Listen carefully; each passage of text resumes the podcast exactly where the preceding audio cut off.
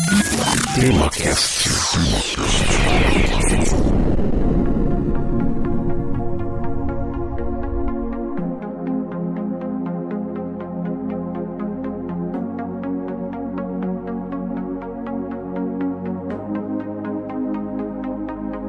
Muito bem, meus amigos, está começando mais um TemaCast. Aqui é Francisco Seixas e este é o TemaCast de número 117, o nosso último episódio do ano de 2019. Hoje nós vamos falar como sempre, sobre alguns acontecimentos de 2019, principalmente aqueles acontecimentos que não tiveram lá tanta repercussão na mídia de massa, mas que nem por isso deixam de ter importância para a vida das pessoas. E para falar sobre isso, está aqui comigo o meu amigo Jorge Virgílio. Olá, Francisco, olá, ouvintes. E que ano foi esse, Brasil? É, foi complicado. Bom, Novamente, lembrando os nossos ouvintes que este é oficialmente o último episódio do ano, então nós vamos entrar em férias e retornamos no ano que vem, provavelmente em fevereiro, com o episódio de, do tema chat e em março com os nossos episódios regulares. O episódio vai começar agora, então bora lá!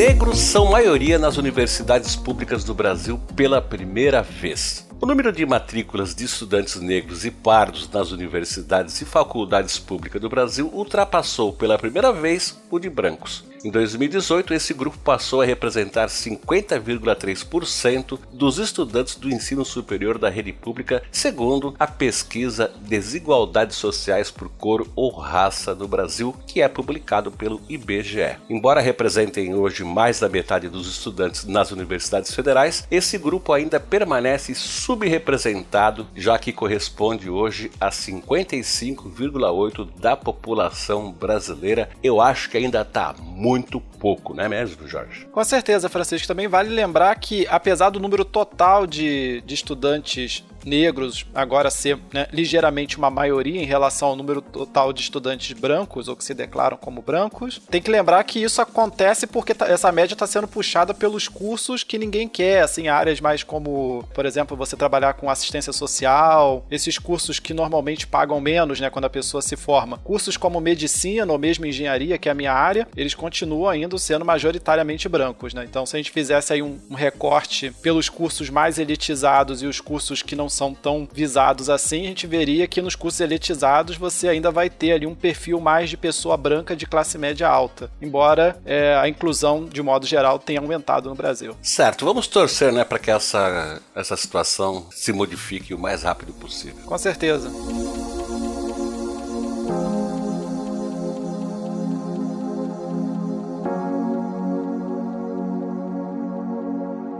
Pintura avaliada em 6 milhões de euros é encontrada na cozinha de uma idosa. E quando você vê uma notícia dessa, pode ter acontecido em três lugares: no Brasil, na Itália ou na França. No caso, a pintura encontrada foi encontrada na cozinha de uma idosa em Copim, norte da França, e é uma obra perdida do artista florentino Timabui ou Simabui eu não sei exatamente qual é a pronúncia do nome dele. Segundo os especialistas, a pintura data de 1280 né, da nossa era, então ali é baixa idade média, e foi amplamente influenciada pela arte bizantina e pode valer até 6 milhões de euros, aproximadamente aí 27 milhões de reais é, em um leilão. O afresco foi produzido em madeira de álamo com fundos de tinta dourada. Quando levou para os leiloeiros locais, a senhora acreditava ser um ícone religioso bastante antigo, mas ela não sabia sabia né, da, da, importância da obra. Testes com luz infravermelha determinaram as semelhanças entre essa obra que ela possuía e outras obras lá do Timabue ou Simabue. A pintura, que havia sido pendurada lá sobre a placa de aquecimento da cozinha, foi leiloada na França em 27 de outubro deste ano por 107 milhões, né? acabou ultrapassando em muito né, o, o que esperavam o, os especialistas. É, 107 milhões de reais, né, para ficar claro. É, e aí você vê, né, a mulher tava com uma fortuna em cima do fogão, correndo o risco de pegar fogo. Pois é, cara, é bem coisa do, da França ou da Itália. Acho que é, tem mais a cara da Itália, eu diria até. Ah, não, é. Na, na, Itália o pessoal quebra logo a parede com a pintura do Da Vinci e tá tudo certo. Depois o cara bota um, um reboquinho lá e. Bota uma porta no lugar. é, exatamente. Não, cara, essas coisas acontecem muito, né, cara? O pessoal não derreteu lá muitos dos filmes feitos no começo do século XX ou no final do século XIX na França para poder tirar a prata da, da, né, do filme. É uma loucura. Exato. Olha só, aluno da Firjan Senai ganha medalha no World Skill Competition 2019. É, o carioca fluminense Ralph Crespo, de 21 anos, que é aluno lá da Firjan Senai de Campos de Goitacazes, lá no interior do Rio de Janeiro, ele conquistou a medalha de bronze na categoria soldagem nesse tal de World Skill Competition 2019 e que é a maior competição de educação profissional do mundo e que foi realizada entre o dia 22 e 26 de agosto né, deste ano lá em Kazan, na Rússia. A premiação foi realizada no dia 27 de agosto e transmitida ao vivo no site desta instituição aí, World Skill Competition 2019. Eu acho super legal, cara, quando tem essas, esses acontecimentos onde um aluno aqui do Brasil vence uma competição nessa na área de educação. Acho assim fantástico. Pena que a gente não veja isso com bastante frequência e mais pena ainda que isso não vire notícia importante nas mídias principais aqui do nosso Brasil, Zil, Zil, Zil. É muito raro, né, você ter, assim, alguma emissora que vai destacar isso. Às vezes acontece, mas de modo geral, né, a gente vê aí pelo, pelos episódios de fim de ano que a gente faz do Tema Cast que tem muita gente que ganhou medalha, que participou de competições que a gente nem sabe que existe. Eu confesso aqui minha ignorância, eu nem sabia que tinha uma competição para educação profissional no mundo, né, que você vai testar ali se o cara solda melhor, etc. É, e a gente não fica sabendo dessas coisas mesmo. Mas, Francisco, continuando aí no, no Rio de Janeiro, já que a gente está por lá. Primeira fábrica de pele humana foi inaugurada no Brasil, né? Lá no dia 9 de setembro. Foi o primeiro laboratório de bioengenharia de tecidos e que vai disponibilizar pele reconstruída para testes em produtos. O laboratório pertence a uma subsidiária da L'Oréal, que é a Episkin, e foi construído é, no Centro de Pesquisa e Inovação da UFRJ, lá na Ilha do Fundão, né, na zona norte do Rio. Essa unidade do Rio vai fornecer amostras de pele humana como alternativa ao uso de animais como para o centro de pesquisa da L'Oréal, que está instalado no mesmo local. Então, ao invés do pessoal testar lá novos cosméticos, etc., em animais, eles vão testar nessa pele artificial. A filial do Rio, da, da, da Epskin, é a terceira a entrar em operação no mundo, juntando-se a de Lyon, na França. Aí, um abraço a Lyon, cidade que eu morei por dois anos, tenho saudade de lá, e Xangai, na China. E atualmente, né, os modelos de, de pele humana da, da Epskin são os únicos validados e recomendados pela Organização para a Cooperação do Desenvolvimento Econômico e os únicos que são aceitos é, no mundo, né? São as únicas peles é, artificiais que podem ser usadas para validar um cosmético novo. Excelente. Olha só, ciência no combate ao crime. Os pesquisadores da Universidade Federal Fluminense auxiliam polícia brasileira com um novo material revelador de impressões digitais. O reconhecimento de impressões digitais, como nome técnico de papiloscopia, é um dos procedimentos fundamentais nas investigações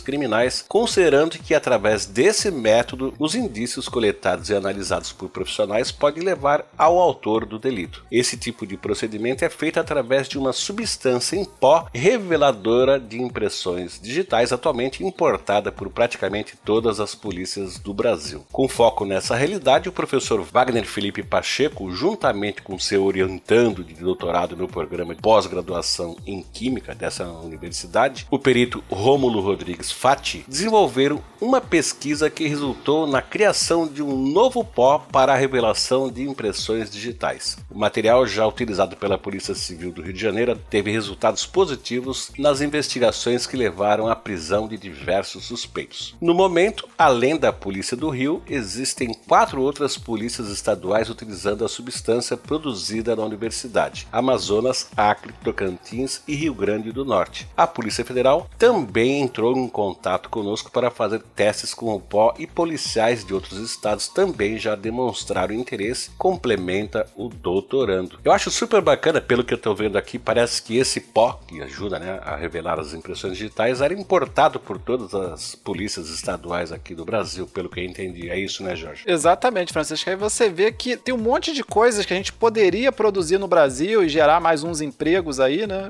Às vezes coisas que parecem banais e a gente está importando isso, gerando emprego em algum outro lugar, provavelmente na China, e perdendo dinheiro, né? Porque com certeza vai sair muito mais barato e, e socialmente vai ser muito mais relevante para o Brasil se a gente fabricar essas coisas aqui. Mas vamos adiante. Francisco, descoberta rara em ouro preto acerca do período escravocrata. O presidente da Fundação Palmares, o Vanderlei Lourenço, esteve em Ouro Preto no dia 16 de novembro com dois objetivos ligados ao patrimônio nacional de matriz africana: participar da inauguração da Casa da Cultura Negra, iniciativa inédita no país, e conhecer o porão de um sobrado no centro histórico da cidade, na região central de Minas, que é reconhecido como patrimônio da humanidade. Foram descobertos no local desenhos que podem ter sido feitos por uma vítima da escravidão. É, a descoberta foi no casarão da rua Conde de Bobadela, conhecida como Rua Direita, e fortalece ainda mais o que Ouro Preto representa para o país em termos né, de patrimônio cultural e histórico. Para aumentar o conhecimento né, acerca dessas inscrições, eles vão fazer um contato com a direção do Instituto do Patrimônio Histórico e Artístico Nacional, o famoso IFAM, né, que é uma autarquia ligada ao Ministério da Cidadania atualmente, para que eles possam fazer um trabalho em conjunto de pesquisa né, e descobrir mais, é,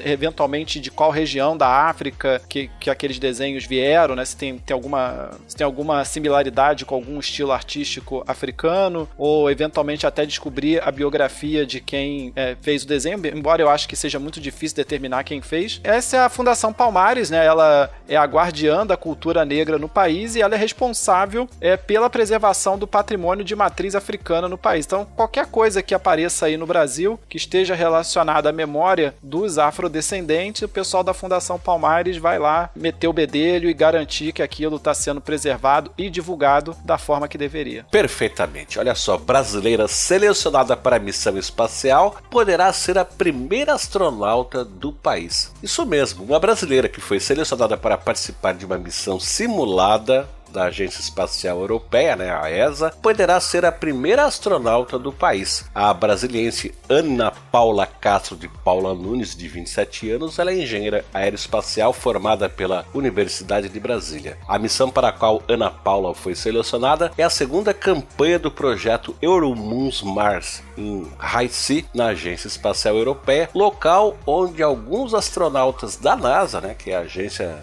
espacial norte-americana também treinam para suas missões. A etapa de simulação será realizada no deserto do Havaí durante duas semanas em dezembro. A equipe deve se reunir na Holanda para workshops e treinamentos e no dia 5 de dezembro se encontra novamente lá no Havaí para o último treinamento. E de acordo com a Ana Paula, ela diz o seguinte: espero poder participar desse projeto e trazer oportunidades para futuros estudantes ou jovens profissionais no setor aeroespacial do Brasil, mostrando que eles também podem fazer parte de grandes projetos. Dos seis jovens escolhidos, entre profissionais de várias nacionalidades, cinco são mulheres Atualmente, Ana Paula faz mestrado em Direito Espacial pela Beihang University lá na China. Não sei se é bem esse o nome, mas deve ser. Eu achei super interessante ter uma brasileira aí nesse projeto aeroespacial. Com certeza, mas até porque a área aeroespacial no Brasil, né, ela não é muito comentada, assim, tem, tem poucas coisas. Acho que a coisa mais conhecida do, do programa espacial brasileiro foi a, a ida, né, ao espaço do, do, atual ministro da Ciência, né, o Marco Ponte. E a explosão lá da, da É, da e a base, explosão né? que teve na, lá no Maranhão, né. Mas, de modo geral, a gente não ouve falar muito, né, então dá a impressão de que não tem nada acontecendo. Claro que poderia ser muito melhor do que é atualmente, mas tem sempre alguma coisinha acontecendo.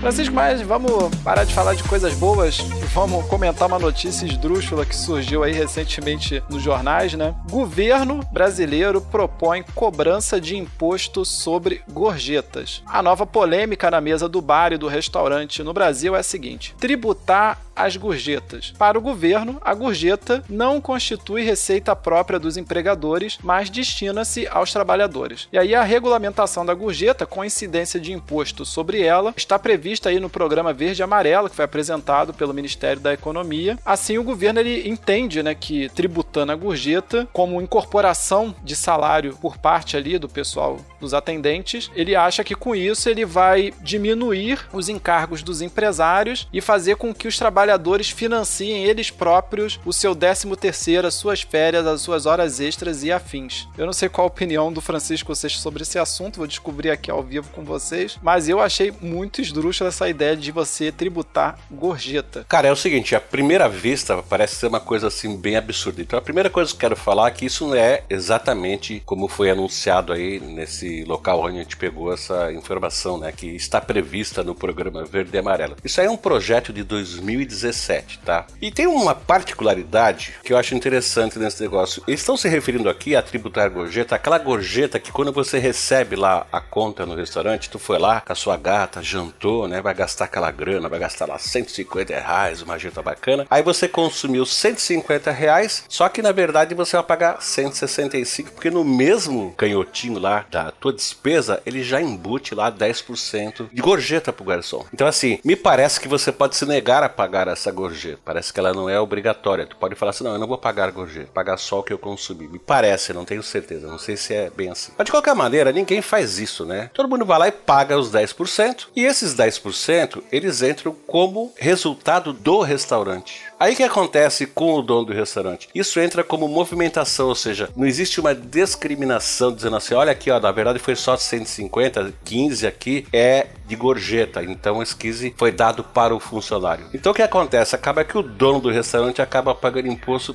sobre esses 15 reais nesse exemplo que eu dei, entendeu? Então a ideia aqui é o que? Já que vem junto na conta os 10%, então é justo que se cobre do cara que vai ser beneficiado, no caso que é o garçom, que se cobre um imposto como o, o patrão dele paga e cujo imposto poderia ser revertido aí para pagamento de 13 terceiro, férias, horas extras, e, inclusive é, aposentadoria, etc e tal. Então é, tu vê, parece uma coisa absurda e realmente eu acho absurdo. Eu acho mais absurdo ainda é, é o, o, restaurante já trazer os 10% para você pagar sem te perguntar. Alguns lugares dizem, inclusive lá no, na, sua comanda da conta lá dizendo assim, ó, os 10% não são obrigatórios. Eu, particularmente, quando eu vou em lugar onde na conta não vem embutido já a, a grana do garçom ou de quem me atendeu, o garçonete, eu prefiro eu mesmo pegar e dar em dinheiro na mão do garçom. Mas, de qualquer maneira, é uma coisa, é uma notícia bem estranha e que pode passar essa impressão assim, de que realmente o governo está se metendo em tudo, né? Mas é, tem que tomar cuidado para não, não, não ficar só nessa ideia, na ideia principal que é cobrar, tributar a gorjeta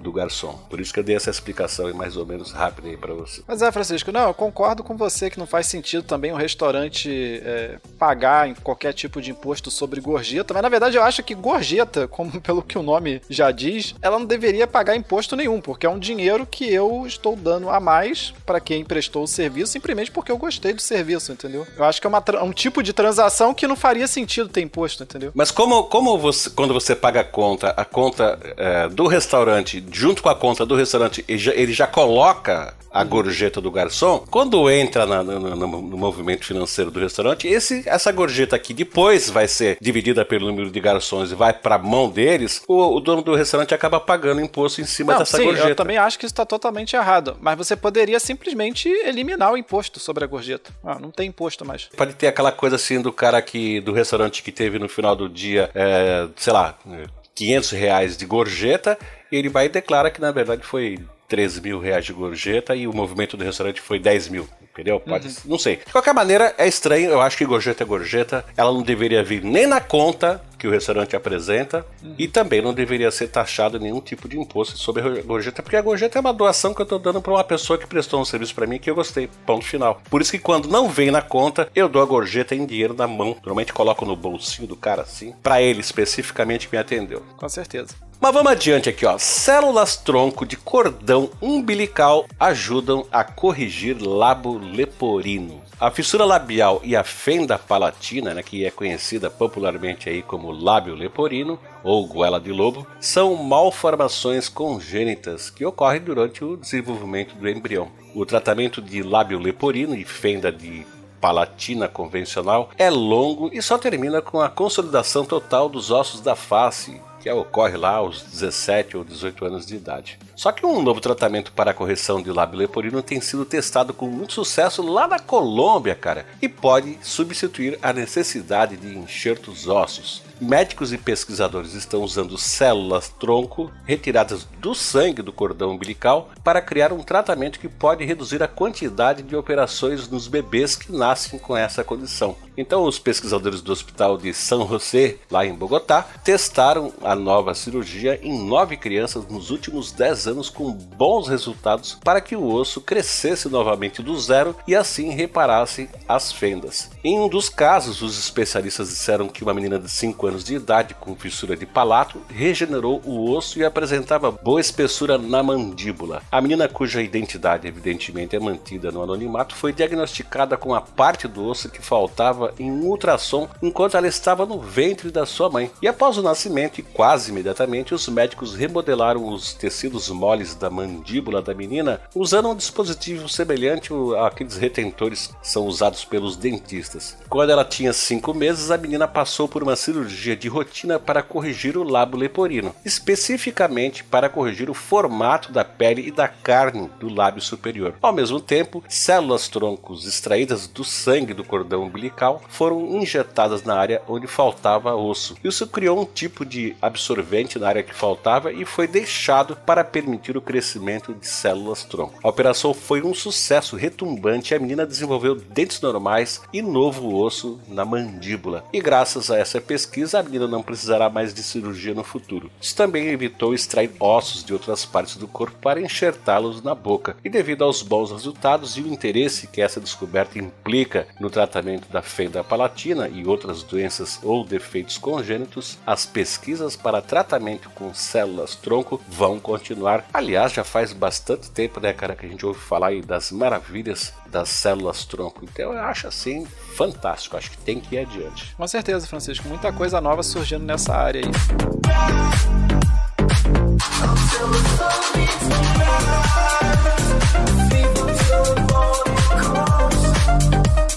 Mas Francisco, falando aí né, das pessoas que têm algum tipo de problema congênito, algum tipo de deficiência, às vezes, centenas de próteses 3D foram distribuídas de graça em Curitiba. Voluntários lá em Curitiba, capital do Paraná, criaram e distribuíram gratuitamente próteses de mãos produzidas em impressoras 3D para as pessoas carentes, né? Pessoas que têm uh, um filho ou elas próprias um, algum tipo de deficiência e não têm dinheiro para comprar essas próteses. No final do mês de outubro, né, agora de 2019, pessoas de vários estados do Brasil se encontraram lá no Sul, para receber essas próteses. A ação fez parte do trabalho da Associação Daramão e surgiu a partir da história de Jeane Poterico, que tem uma filha que nasceu sem uma das mãos devido a uma síndrome rara. A mãe conta que, ao vivenciar a necessidade da filha, decidiu criar um grupo para poder ajudar outras pessoas que passam pela mesma situação. A prótese é feita sob medida em parceria com estudantes e professores da Pontifícia Universidade Católica do Paraná, a PUC-PR, e o modelo desenvolvido leva em conta a dimensão de toda a extensão do braço de quem vai usar. A parte da mão abre e fecha de acordo com os movimentos do cotovelo. E segundo a associação, em três anos de ação já foram entregues centenas de próteses gratuitamente. A Joedina Pacheco, que é mãe de uma menina de seis anos que recebeu uma dessas próteses feitas por esse grupo, agradeceu a ajuda e a oportunidade de ver a filha pela primeira vez poder segurar um copo com a mão esquerda. Eu acho isso fantástico, cara, porque é o seguinte, claro, né?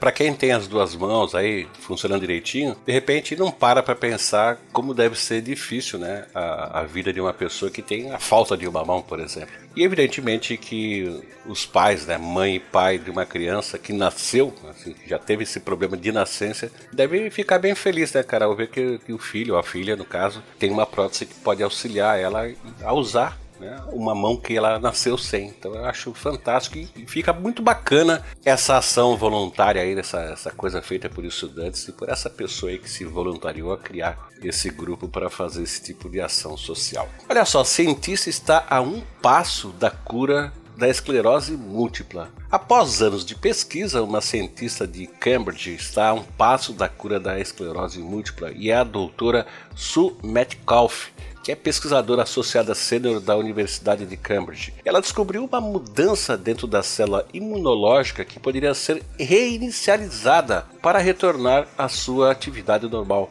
Um dos principais elementos da pesquisa pré-clínica envolve o fator inibidor da leucemia, que é que tem sigla de LIF, que é uma pequena proteína sinalizadora que age nas células tronco do corpo. O LIF é capaz de ativar essas células para substituir as células danificadas durante o reparo do tecido, por exemplo, o reparo de um músculo rasgado. Outro papel importante do LIF é manter um sistema nervoso central saudável protegendo os nervos e mantendo a mielina. Em 2013, foi fundada a empresa Cambridge Leaf Nano RX para aprofundar a pesquisa. A ideia era guiar uma dose dessas minúsculas partículas até os nervos danificados e repará-los. No entanto, quando as partículas livres foram implantadas como um agente terapêutico, descobriu-se que o corpo quebrou as LIF após 20 minutos. E como as LIFs são minúsculas, sua superfície é muito maior do que sua massa. Suas propriedades e tamanhos especiais os tornam especialmente adequados para administrar terapias no interior das células. Muito trabalho ainda resta ser feito para aprimorar a durabilidade das partículas LIF. No entanto, embora a pesquisadora tal da doutora Metcalfe tenha sido focada na esclerose múltipla, ela espera ajustar essas descobertas para fazer o mesmo com a psoríase e também com o diabetes. Futuramente, a técnica poderia inclusive ser usada para curar a demência, dependendo do interesse das empresas farmacêuticas e dos investidores privados pelo financiamento, os testes em humanos podem começar em 2020. Eu acho uma notícia bem bacana, Jorge, mas eu tenho assim um, eu tenho um, uma certa tristeza quando eu quando eu encontro uma notícia dessa, porque, é, por exemplo, essa daqui diz assim que os testes podem começar em 2020, né, nos humanos. Cara, e, e às vezes você pode começar dentro de 5 anos, uh, ou então vai, vão estar disponíveis dentro de 5 anos. Aí passa os 5 anos, cara, e você não ouve falar nada da, daquela notícia, ninguém, ninguém se mexeu né? Ninguém foi lá e botou grana, ninguém, sabe, a coisa não foi adiante. Então é uma coisa que dá esperança, uma coisa que é bacana, né?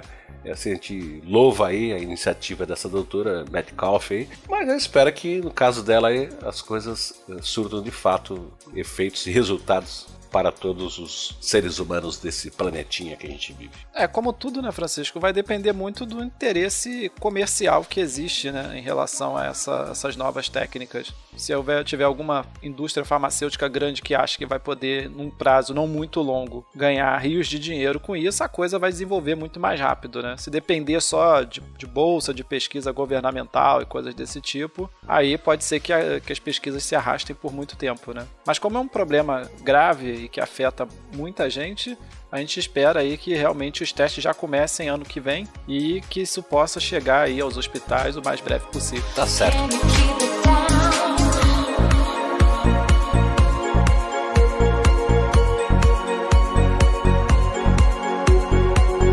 Vocês que esse ano a gente ficou abalado aí com essa mancha de óleo que se espalhou pelo, pelo litoral do Nordeste brasileiro, né? Mas algumas pessoas resolveram arregaçar as mangas 一 transformar esse problema numa solução, né? Então, o óleo retirado das praias do Nordeste tem sido transformado em matéria-prima para a construção civil. É, cientistas né, encontraram formas de reutilizar o óleo que está poluindo né, as praias do Nordeste é, lá no Centro de Tratamento de Resíduos Ecopark em Pernambuco, também conhecido como CRT, e eles reaproveitam o óleo que vão sendo recolhidos dessa, dessas praias que foram afetadas por esse vazamento e junto com a Universidade Federal da Bahia, UFBA, eles transformam esse óleo em carvão. O projeto, que ainda está em andamento lá na Universidade Federal da Bahia, é, em breve poderá ser replicado em larga escala. Os pesquisadores acreditam que com o método desenvolvido será possível aproveitar qualquer quantidade de óleo, de 10 quilos até uma tonelada do material. Por enquanto, foi possível transformar 60 quilos de petróleo em carvão em apenas uma hora.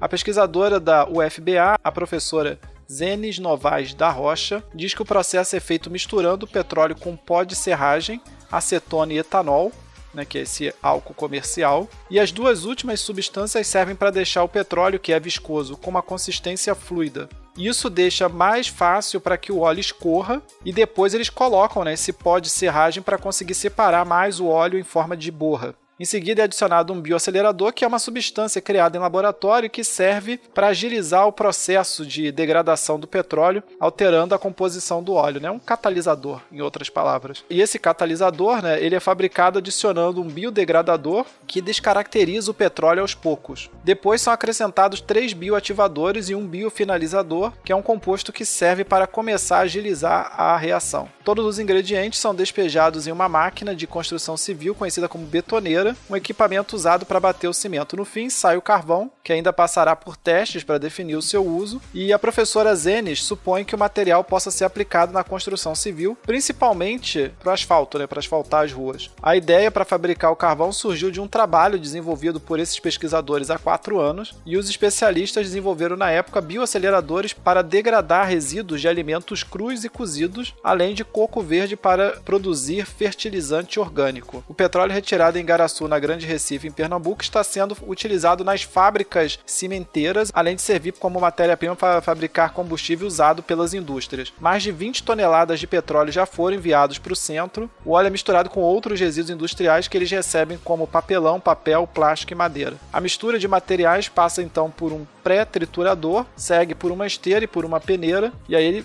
ele sai fininho. Depois ele passa por uma outra peneira e por um triturador com mecanismo de rotação, e de tudo isso resulta né, uma mistura energética conhecida como blend, formada de pequenas partículas de 5 milímetros, que depois são vendidas para duas fábricas cimenteiras no estado vizinho, né, o estado da Paraíba, e essas indústrias elas usam esse produto nos fornos como combustível. E de acordo com os especialistas, tal material conta com um poder de queima elevado e substitui o outro derivado do petróleo usado pelas indústrias de cimento, que são chamados de coque. A reciclagem é uma opção melhor do que levar esse petróleo, né, que está sendo retirado das praias, para aterros sanitários, porque eh, esse petróleo ele pode degradar o solo, né? então não seria adequado colocá-lo em aterro sanitário. Exato. A gente lamenta, evidentemente, esse acidente que por enquanto não está solucionado, né? Que é esse vazamento de óleo aí no Nordeste brasileiro, mas isso também faz lembrar a desgraça, né, o crime ocorrido lá em Brumadinho, onde também cientistas se meteram na parada e o pessoal conseguiu desenvolver lá uma tecnologia para utilizar aquela lama, né, poluidíssima lá da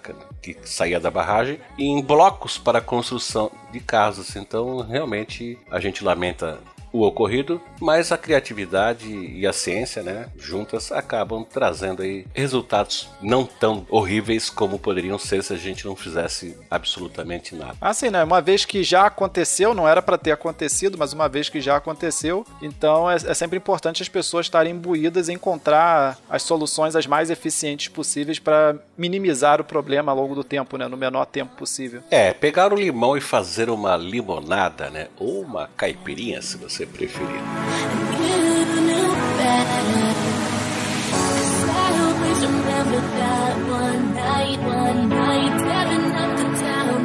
Uma recém-formada brasileira cria produto que tira agrotóxicos de alimentos. A paulista Tainara Alves, recém-formada em Gestão de Negócios e Inovação da Faculdade de Tecnologia do Estado, né, FATEC, Sebrae, lá em São Paulo, criou um produto líquido para limpar e remover agrotóxicos de alimentos como vegetais e frutas. Segundo Tainara, o diferencial do produto, conhecido como puro e bom, é que ele permite uma limpeza profunda capaz de remover até 85% dos metais pesados e substâncias químicas de agrotóxicos, que podem ser prejudiciais à saúde. E a ideia surgiu durante as aulas e foi apresentada como seu trabalho de conclusão de curso, né, o temido TCC. O produto venceu o concurso da aceleradora Start Ambev, da qual participaram 2.400 inscritos. Tainara ficou entre os 15 candidatos selecionados e recebeu um aporte de 50 mil reais para investir no projeto e ganhou uma mentoria da aceleradora prevista para começar na segunda quinzena de novembro. A empreendedora já participa do VaiTech, que é um programa de aceleração da Prefeitura de São Paulo que orienta os participantes sobre como viabilizar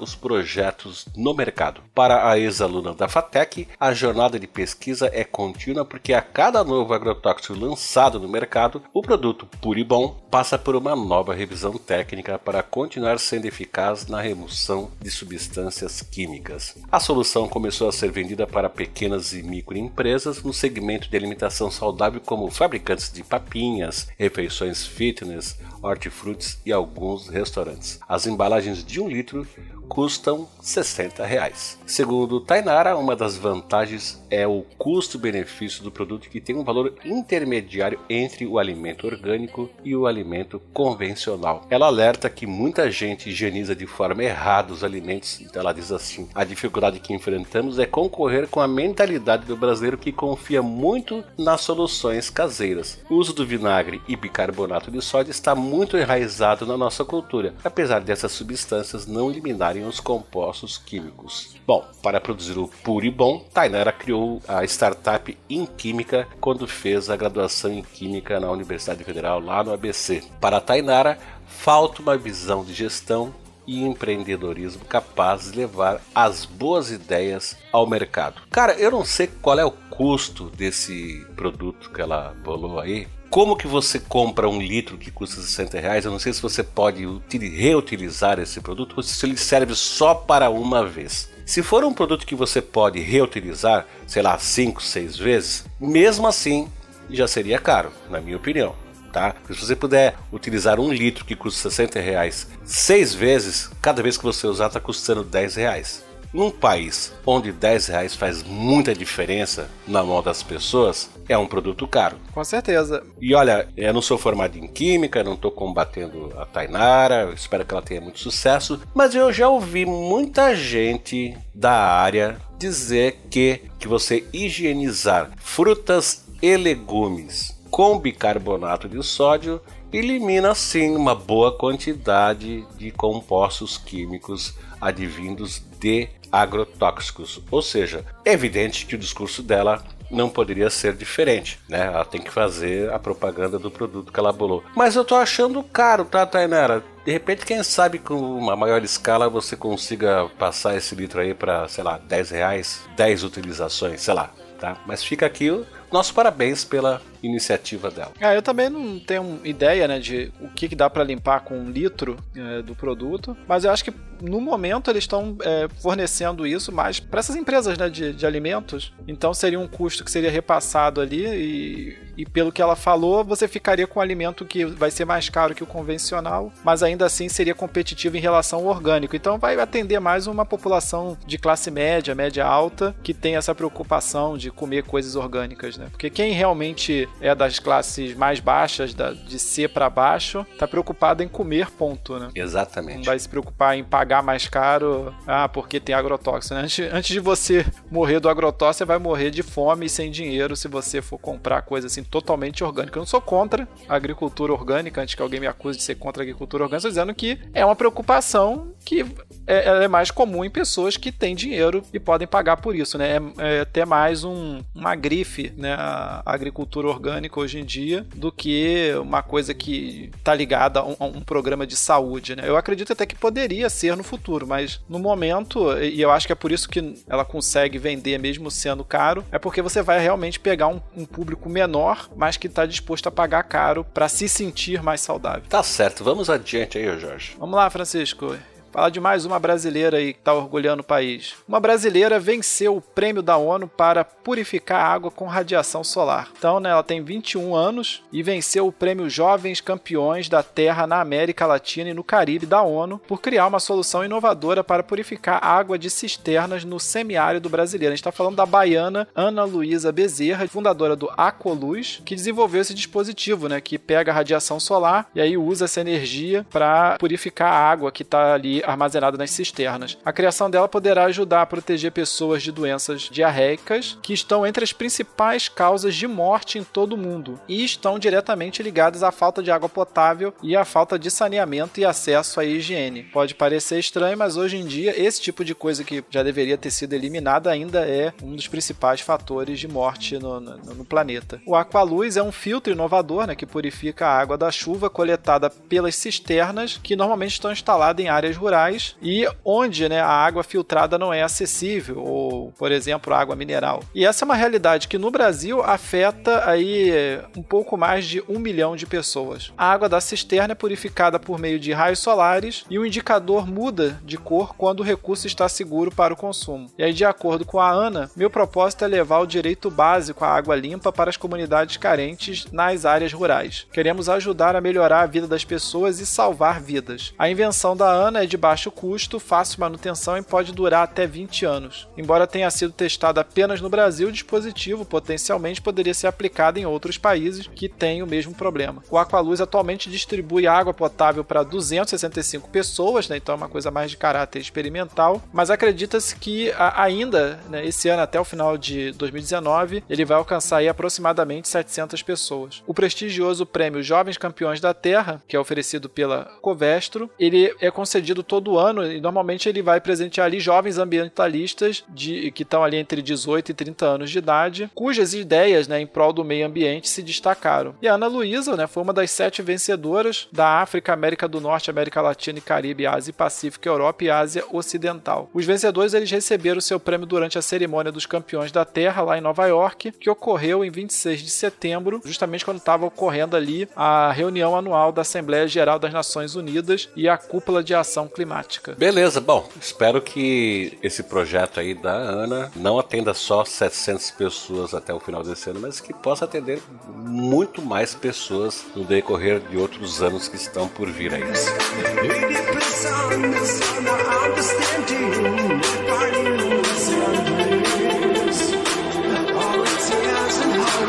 Brasil tem a melhor campanha na história em Parapans. O Brasil bateu o recorde de medalhas e encerrou os Jogos de Lima, lá no Peru, com a melhor campanha de todos os tempos em Parapan americanos. Em 2019, o Brasil bateu o recorde de ouro e de medalhas que era do México, que foi lá em 1999. A delegação brasileira terminou com tranquilidade na liderança do quadro de medalhas pela quarta edição consecutiva, com 122 ouros, 99 pratas e 85 bronze, fazendo aí um total de 308 medalhas. O México, na primeira edição do Parapan, realizada na cidade do México há 20 anos, faturou 121 ouros, 105 pratas e 81 bronze, fazendo, portanto, um total de 307 e perdeu para o Brasil, que fez 308. Na última edição do Parapan, em Toronto, no Canadá, foram 109 ouros e 257 medalhas no total. Agora o foco é manter o Brasil no top 10, né? Do quadro de medalhas na Paralimpíada de Tóquio. Tá? Vamos torcer para o pessoal aí das Paralimpíadas fazerem, baterem recordes aí cada vez maiores. Com certeza, Francisco. E agora, indo de volta lá para o sul do país, Blumenau incentiva restaurantes a doarem alimentos. Um golpe no desperdício de alimentos foi desferido pela Lei Municipal de Blumenau, lá em Santa Catarina, que agora vai incentivar restaurantes a doarem alimentos não vendidos. Essa lei ela foi sancionada em julho de 2019, né, e ela vai entrar em vigor 180 dias após essa data, e ela vai beneficiar pessoas necessitadas que são atendidas por instituições é, assistencialistas. Apenas alimentos que não são sobras ou restos já servidos ou distribuídos para os consumidores poderão ser doados. Caberá a cada restaurante informar o prazo de validade qualidade e as características nutricionais das doações. Além de restaurantes, cozinhas industriais, bares, padarias, mercados, supermercados, açougues, peixarias, feiras livres, sacolões, verdureiras e a central de abastecimento do estado de Santa Catarina, né, a CEASA lá de Santa Catarina, também vão poder doar. É, entidades assistenciais públicas e privadas poderão receber. A Procuradoria-Geral do município ainda vai formatar um modelo de contrato entre as partes. A mudança é baseada em uma lei semelhante do ano passado, né, de dezembro de 2018, do estado de Santa Catarina. Então, essa lei municipal está se inspirando aí numa lei estadual lá de Santa Catarina. E é, a nova lei de Blumenau ela visa reforçar e divulgar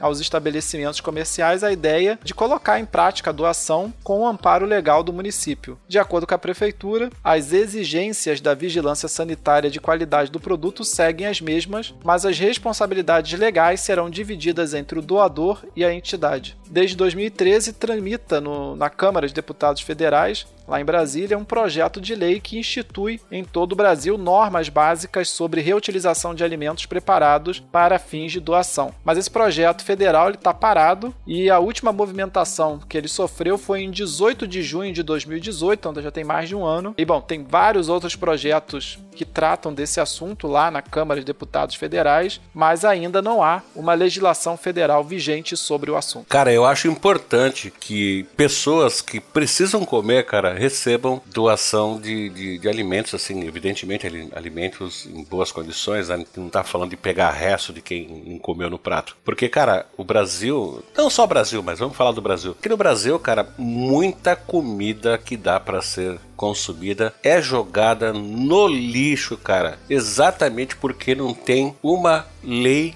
que regulamente essa doação. Porque o restaurante que tem lá uma sobra de comida, ou seja, fizeram lá 50 quilos de arroz e venderam no almoço só 40 e tem 10 quilos de arroz que eles vão jogar fora, as, é, esses restaurantes não sabem como doar sem se ferrar, entendeu? Porque tem essa história também. Porque se o restaurante doa, ele acaba sendo responsável por ter doado. Então é necessário que haja uma lei. Então eu acho bacana que lá em Blumenau o pessoal tenha tomado essa iniciativa. Muito embora, como você disse, né, lá na, em Brasília, os deputados estejam, evidentemente, já que eles não precisam né, receber doações de sobras de alimento, porque eles devem ter alimento o suficiente. Então tá lá parado há mais de, sei lá, um ano e meio, desde junho de 2018, tá parado lá um projeto para fazer uma lei que regulamente essas doações que tem um caráter humanitário, de até.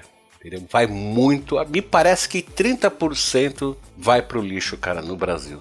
Não quero bater o martelo nesse, nessa, nesse percentual, mas é um percentual bastante alto, cara. É, não, com certeza é uma vergonha, né? Você ter tanto alimento assim sendo desperdiçado e em paralelo a isso, você ter pessoas passando fome, né, que poderiam é, eventualmente se beneficiar disso. É, mas não é só, né, acho que atualmente em Santa Catarina é, é o lugar que está mais desenvolvido no Brasil nessa, em relação a isso, né, é, mas eu não tenho a menor ideia também como é que isso está nos outros estados, né, não sei o que, que os outros estados estão fazendo, mas me parece que não muita coisa. É, Exatamente. Bom, olha só. Brasileiros ganham seis medalhas em Olimpíada Internacional de Matemática. E o Brasil conquistou seis medalhas na 60 Olimpíada Internacional de Matemática, a IMO 2019, que foi realizada lá na cidade de Bath, no Reino Unido. Foram duas medalhas de prata e quatro de bronze. A competição foi entre os dias 11 e 22 de julho deste ano e a delegação brasileira totalizou 135 pontos, o que garantiu a 29ª colocação no ranking juntamente com a Turquia e atrás do Peru. Samuel Prieto Lima de Goiânia e Pedro Gomes Cabral de Recife levaram as medalhas de prata. As de bronze foram para os estudantes Bernardo Peruso Trevisan de Canoas, no Rio Grande do Sul, e Pedro Lucas Lanaro Esponquiato de Santa Cruz do Rio Pardo, no interior de São Paulo, Guilherme Zeus Dantas e Moura de Maricá, no Rio de Janeiro, e Felipe Shen Wu do Rio de Janeiro, na capital. A equipe foi composta por medalhistas da 40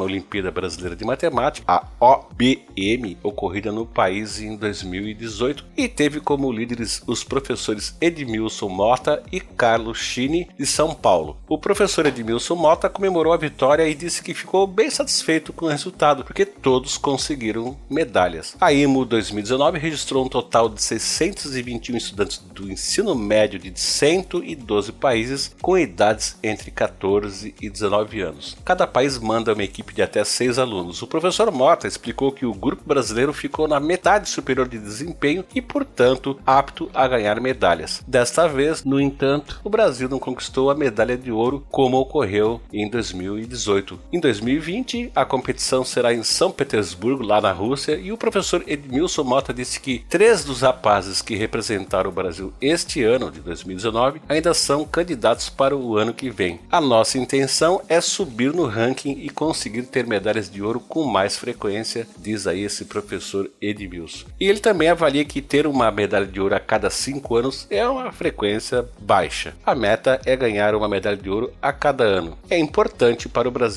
dar um salto de desempenho. Jorge, eu tenho notado que, muito embora a educação aqui no Brasil seja muito criticável, né? Todo mundo critica a educação no Brasil. Esse pessoal da área de matemática tá sempre marcando uns golzinhos aí nesses, nessas competições internacionais, né? Assim, é, por incrível que pareça, né? A matemática, assim, de, de forma elitizada, né? Ela é bem desenvolvida no Brasil. Tanto que eu acho que o Brasil é o único país da, da América Latina que tem uma medalha Field, que é o, o Nobel, né? Da, da matemática. É, eu acho que um dos motivos para isso é porque na matemática você não precisa de muito investimento, né? Vamos dizer assim, no sentido sentido de que você não precisa de equipamentos, de laboratórios, né? É mais as pessoas estarem ali é, trabalhando e, e lendo e, né, e, fazendo cálculo, etc. Acho que é por isso que a gente consegue se destacar. E também porque a gente tem uma certa, conseguiu criar no país, principalmente através do Instituto de Matemática Aplicada, criar uma certa tradição em matemática. Acho que, acho que matemática, de uma forma geral, para ela se desenvolver num, num, país, você precisa ter uma certa tradição, né? Ter um, alguns centros muito bons que vão formar é, novos talentos, né? Aproveitar já uma, um certo talento natural e, e trazer isso para o instituto e, e, e, de uma forma, vamos dizer assim, é, contínua e treinando pessoas, né? Para fazer essa, é, participar dessas competições, etc. E desenvolver o seu raciocínio. Acho que a gente consegue fazer isso nessa matemática de alto nível até bem né, as condições de contorno, já não é a mesma coisa quando a gente fala do conhecimento matemático do brasileiro em geral. Aí a gente está no nível péssimo para baixo. Mas essa matemática assim mais de elite, nessa formação de grupos que vão participar de competições, etc, a gente está até conseguindo se sair bem, mas claro, né, como o professor Edmilson deixou claro, seria, né, pelo porte que o Brasil tem, pela importância que, que a matemática brasileira tem, daria para a gente ter pelo menos uma medalhinha de ouro todo ano. Exato, mas não é só na matemática, né, Jorge? Tem tem gente aqui, tem estudante brasileiro que também tá fazendo gol em outras áreas, não é mesmo? Com certeza, Francisco.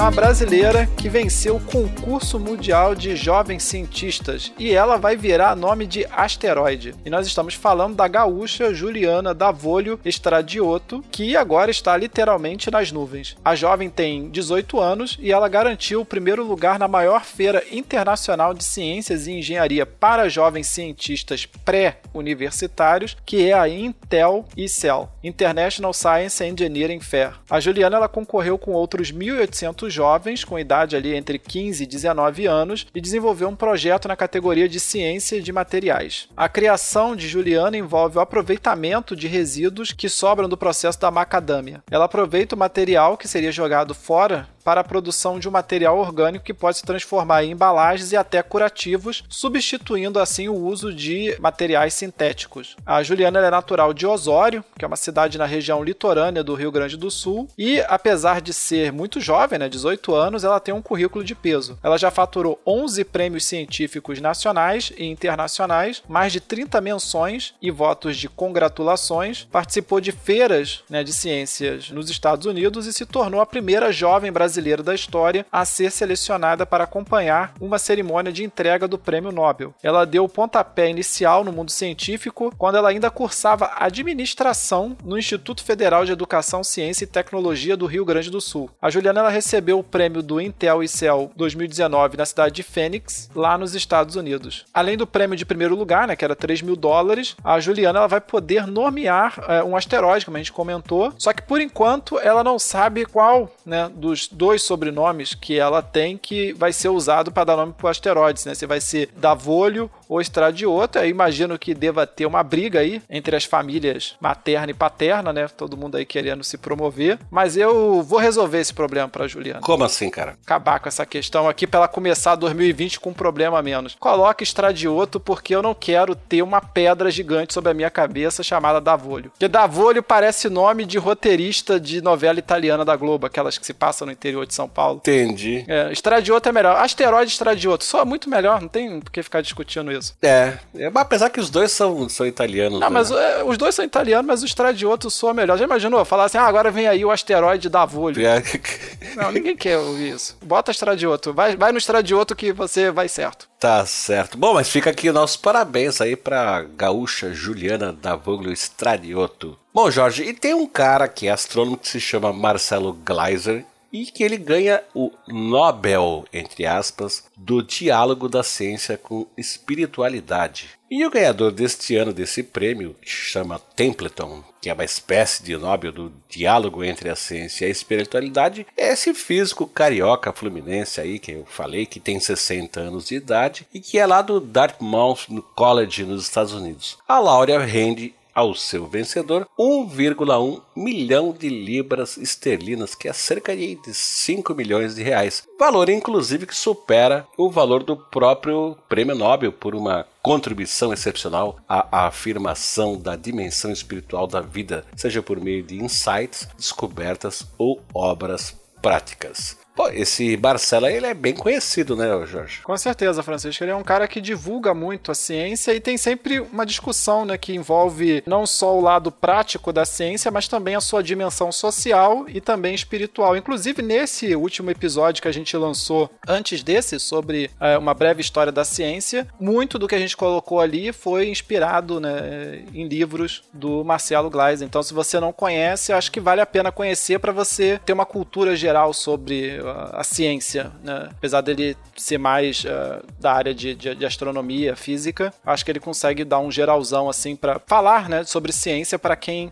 não trabalha com ciência. Ou consegue mostrar a dimensão social e até espiritual da ciência para aquelas pessoas que trabalham com ciência, mas vê só a parte técnica da coisa. Exato, olha, já assisti acho que umas duas ou três entrevistas dele e ele me parece ser um cara bem humilde, né? É um cara assim que não subiu para as cabeças só porque ele é um cientista renomado, etc. Ah, com certeza. Ele é um cara bem tranquilo, é uma pessoa simpática, assim. Tem, tem várias entrevistas dele aí no YouTube, né? Se você quiser ter um primeiro contato com ele antes de comprar os livros, ele tem vários livros, é só procurar aí algum vídeo dele no YouTube. Então tá, vamos adiante, Jorge? Vamos lá, Francisco. Francisco, 15 ônibus 100% elétricos começam a circular na capital paulista. Em outubro de 2018, a Prefeitura de São Paulo anunciou o projeto piloto, né, que colocaria 15 ônibus elétricos em circulação circulação na cidade. E aí, passado pouco mais de um ano, é, foram apresentados finalmente esses veículos, agora no dia 19 de novembro. Os modelos da empresa chinesa BYD possuem bateria de ferro lítio, área para cadeira de rodas, acessibilidade, né, com rampa de acesso, piso baixo, Wi-Fi, USB e ar-condicionado. Além disso, cada veículo está equipado com tecnologia NFC, né, que é a tecnologia de comunicação de campo próximo, essa que você usa no cartão de crédito, quando você só encosta o cartão de crédito ele já lê. Ou então, para quem usa, por exemplo, cartão para pagar o ônibus, né, que você tem aquelas, aquelas maquininhas de leitura por campo magnético, isso é NFC. Então aí você vai conseguir pagar o ônibus dessa forma, mas só que ao invés de pagar só com com o cartão da maquininha do, do ônibus, você vai poder diretamente usar o seu cartão de débito ou de crédito, além de celulares, né, smartphones ou os smartwatches, o que é uma boa, né, porque às vezes você esquece de recarregar aquele cartão né, da empresa de ônibus e aí você, sei lá, tem que perder tempo e indo procurar uma máquina ou algum lugar para recarregar. Então, se já puder pagar no cartão de débito, é menos um cartão para você ficar carregando para cima e para baixo. E de acordo com a prefeitura de São Paulo, os 15 ônibus possuem 250 quilômetros de autonomia autonomia, e isso vai garantir que eles possam rodar o dia inteiro pela cidade e serem recarregados apenas à noite quando eles retornarem para a garagem. O abastecimento total é feito em 3 horas e será usada energia oriunda de uma fazenda solar. É porque aí, né, um comentário à parte, é, não adianta nada o ônibus ser fofinho, bonitinho, limpinho com energia elétrica, mas você, sei lá, usar uma termoelétrica com carvão para gerar energia que vai abastecer ele, né? Você está sujando da mesma forma. Então, quando você fala em energia limpa, não é só o carro não soltar poluentes, né? A energia que você vai carregar a bateria dele tem que ser limpa, tem que ter uma fonte limpa também. E aí a BYD, né, a empresa chinesa que produziu esses ônibus, ela estima que cada ônibus elétrico desse emite ali menos de 110 toneladas de CO2 por ano na atmosfera contra os 1.450 toneladas que um ônibus comum a diesel Mesmo sendo apenas 15 veículos, a capital paulista lidera com a maior frota de ônibus totalmente elétricos do país. A cidade de Bauru, que também fica no estado de São Paulo, já havia inaugurado os primeiros ônibus elétricos no ano passado, em 2018, mas apenas dois destes foram lançados. Na mesma época, a cidade mineira de Uberlândia foi anunciada como a primeira cidade do Brasil a ter uma frota de ônibus elétricos, porém, né, o pessoal lá da prefeitura de Uberlândia anunciou isso, mas as negociações com a BYD e a Aviação São Miguel, que eu acredito que é a empresa responsável pelos ônibus lá em Uberlândia, é, essas negociações não foram concluídas e aí falaram que ia rolar, mas não rolou. De todo modo, nenhum município brasileiro chegou perto do Chile, que no final de 2018 implantou 100 ônibus elétricos e recentemente também a cidade de Guayaquil, no Equador, que comprou 20 ônibus elétricos da mesma companhia chinesa. Mas o grande destaque né, nessa área vai para Bogotá, lá na Colômbia, que anunciou a aquisição de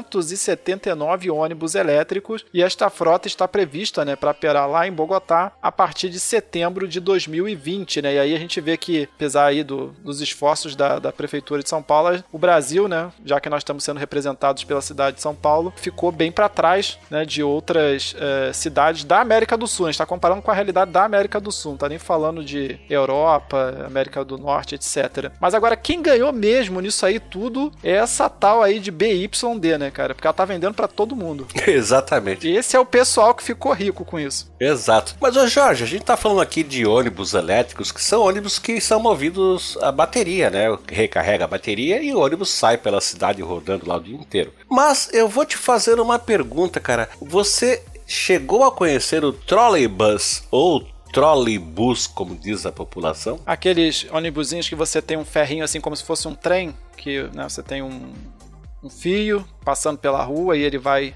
tocando o fio para poder se. Isso, exato. Se é um ônibus que tem dois estirantes, né, que tem duas uhum. varas que ficam lá para cima e ficam conectadas com fios elétricos, com uma rede elétrica. Uhum. Que é claro, apesar de ser um, um ônibus eletro, elétrico, ele não é autônomo, ele não pode de repente mudar de rua porque tem um acidente ali naquela rua que ele deveria passar, porque esses ônibus eles têm que seguir um itinerário, um, um, caminho, porque ele depende do que está acima dele, que é a rede elétrica, onde esses contatos ficam permanentes ligados. Mas eu tô falando desse assunto, desses trolleybus da vida, porque agora em 2019, cara, eu não sei se ainda existe no Rio. Eu sei que em outros tempos eh, teve no Rio. Não sei se atualmente Teve tem. lá nos anos 60, né? nos anos 60 chegou a ter, quando o pessoal começou a substituir os bondes, aproveitando os cabos que tinham dos bondes elétricos, começaram a colocar, mas depois arrancaram o cabo, arrancaram tudo e hoje em dia já não tem mais. Pois é, mas lá em São Paulo, cara, ainda existe até hoje hoje e agora em 2019 está fazendo 70 anos, cara. 70, claro que hoje em dia existe muito menos linhas, né, desses desse tipo de ônibus elétrico, né, que depende de uma rede externa de eletricidade. Mas agora em 2019 faz 70 anos que a cidade de São Paulo tem esse tipo de ônibus elétrico bem diferente desses que a gente falou até agora, que tem lá baterias de lítio ferro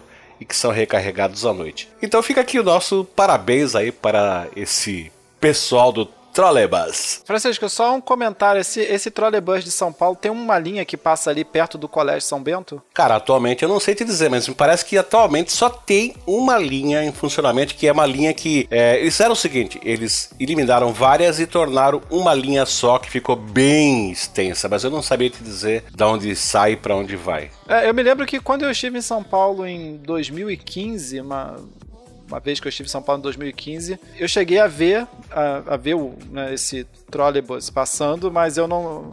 Agora não estou lembrado onde que eu vi, mas eu, eu, tenho a impressão de que foi próximo ali ao Colégio São Bento de São Paulo. É, provavelmente deve estar passando aí.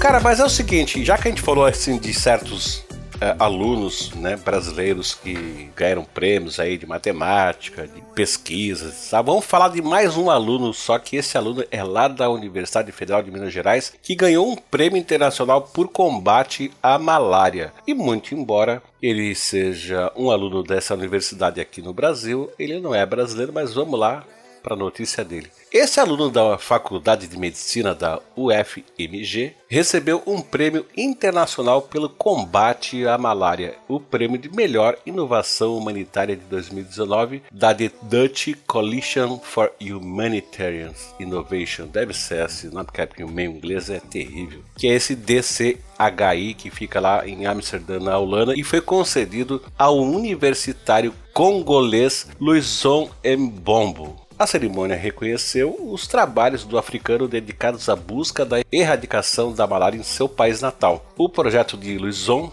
usa ferramentas de inteligência artificial da Microsoft e do Google. O estudante desenvolveu um software de análise e apresentação de dados sobre essa doença, além de permitir prevenção de surtos e elaboração de estratégias de intervenção. No Congo, terra natal do Luizon, a malária afeta mais de 25 milhões de pessoas. Apesar de a malária ser uma doença tratável e que pode ser evitada, na África, a cada dois minutos uma criança morre dessa doença, malária. Esse aluno o Luisson analisou dados coletados em postos de saúde de seis províncias da República Democrática do Congo, incluindo informações sobre novos casos de malária, com destaque para crianças, mulheres grávidas e casos de mortalidade pela doença. O uso desses dados também servirá para a criação de um aplicativo para a população local desenvolvido por Luizon e sua equipe que vai alertar sobre a possibilidade de casos de malária e cuidados para a prevenção da doença. E esse cara veio aqui para o Brasil devido à instabilidade política da República Democrática do Congo, fugindo da perseguição política e ele cruzou o Atlântico e desde 2015 cursa medicina lá na UFMG, seguindo os passos do pai que era dono de um hospital no seu país natal.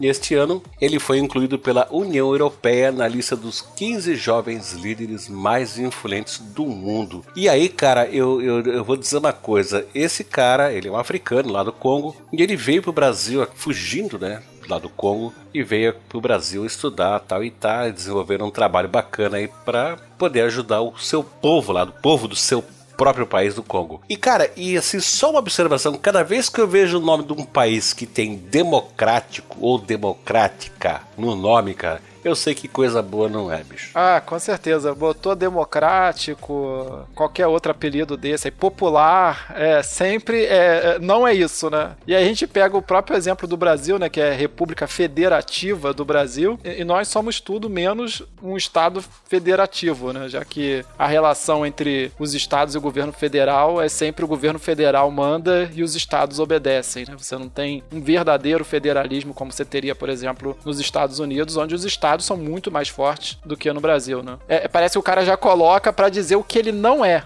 ao invés de dizer o que ele é de verdade, né? Quando bota democracia, pode ter certeza que é uma ditadura difícil de, de, de engolir. Bom, mas de qualquer maneira, né, cara, fica aqui os nossos parabéns aí para esse jovem, saiu lá do país dele e ver que o Brasil escolheu o Brasil para poder estudar e fazer alguma coisa visando aí o bem-estar e a saúde da população do seu próprio país. Aliás, né, uma curiosidade, tem muito estudante do Congo, né, no, no Brasil. Eu cheguei a estudar com, com um colega congolês que no Rio, que inclusive está no Rio até hoje, fez o mestrado comigo. Aí eu não sei dizer exatamente por que, que, que vem tanta, tanta gente do Congo pro Brasil, né? Porque se fosse de Angola, você entenderia pela proximidade da língua, da cultura. Agora, como o Congo né, foi colonizado pelos belgas, né, e de modo geral, o pessoal que fala francês, né? Não sei exatamente por que, que eles escolhem o Brasil. Cara, lembrando que o Congo, antes de ser colonizado pela Bélgica, ele pertenceu a um belga a uma única pessoa, como a gente já citou isso num episódio recente do TemaCast. Exatamente, é uma história bizarríssima.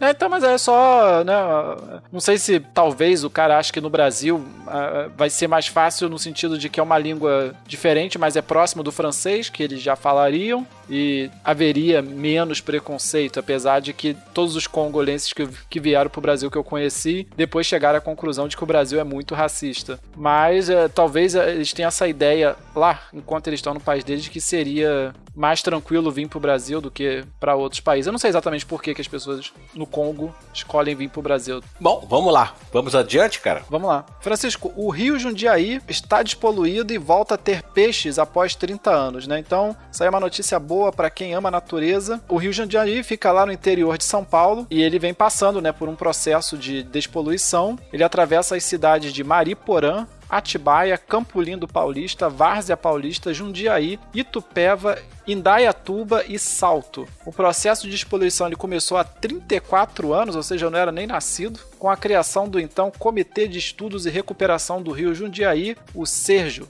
Em 2017, ele passou pelo processo de reclassificação e mudou de classe 4 para a classe 3, o que resultou em um rio mais saudável e habitável para os peixes. Aí eu não sei dizer exatamente o que, que, que nível de poluição cada classe dessa representa, né? mas imaginando que classe 1 seja mais limpo, ou a classe classe zero, não sei se ela existe, é, ainda falta muita coisa a ser feita. Mas, dois anos depois da recuperação, garças e outros pássaros já voltaram a frequentar o entorno do rio Jundiaí, inclusive para comer esses peixes né, pequenos que começaram a aparecer ali nas águas do rio. Para despoluir o rio, houve a construção de interceptores emissários, redes coletoras e estações de tratamento de esgoto. Na cidade de Jundiaí são três, nos bairros Jardim Novo Horizonte, São José e Fernandes. É, e eles permitem né, a coleta, o afastamento e o tratamento do, dos esgotos é, domésticos e industriais daquela região, é, que até então eram lançados in natura no rio. Agora o projeto vai plantar 60 mudas de IP na beira do rio, como parte ali de uma iniciativa tanto de proteger as margens do rio contra o assoreamento, como também tornar aquilo ali uma área de lazer né, em torno do rio, voltar a aproveitar esse espaço que devia ter um cheiro nem um pouco agradável no passado e que agora já já está melhor. Mas tem que chegar na classe 1 aí. Bom, vamos esperar, né, cara? As coisas, infelizmente, para você destruir é bem rápido e para você reconstruir leva um certo tempo. Né? Exatamente. Até porque depende, depende de conscientização, de boa vontade, de você passar informação para as pessoas. É, é, é complicado. Para destruir é sempre mais rápido. É, sabe uma coisa, Francisco, que é difícil nesses projetos de despoluição de rio? É que o rio normalmente ele passa por muitas regiões diferentes. Então você tem, teria que ter uma ação coordenada entre todos esses agentes. Nesse caso aí foi até um pouco mais fácil porque todas as cidades envolvidas estão no estado de São Paulo, mas você tem casos de rio que atravessa a fronteira estadual, aí você tem que ter dois governos estaduais, mais não sei quantos governos municipais, e aí não adianta nada o cara que está no meio fazer um mega projeto de despoluição na cidade dele, mas o cara que está acima dele no rio não fazer, o cara que está abaixo não fazer. Né? Claro que o cara que está mais próximo da nascente é o que tem a maior responsabilidade, mas mas é, de modo geral esses projetos são muito difíceis porque envolve a burocracia de mais de, um, de uma entidade, né? Não é, você não tem um, um prefeito ou mesmo um governador que possa resolver esse problema sozinho.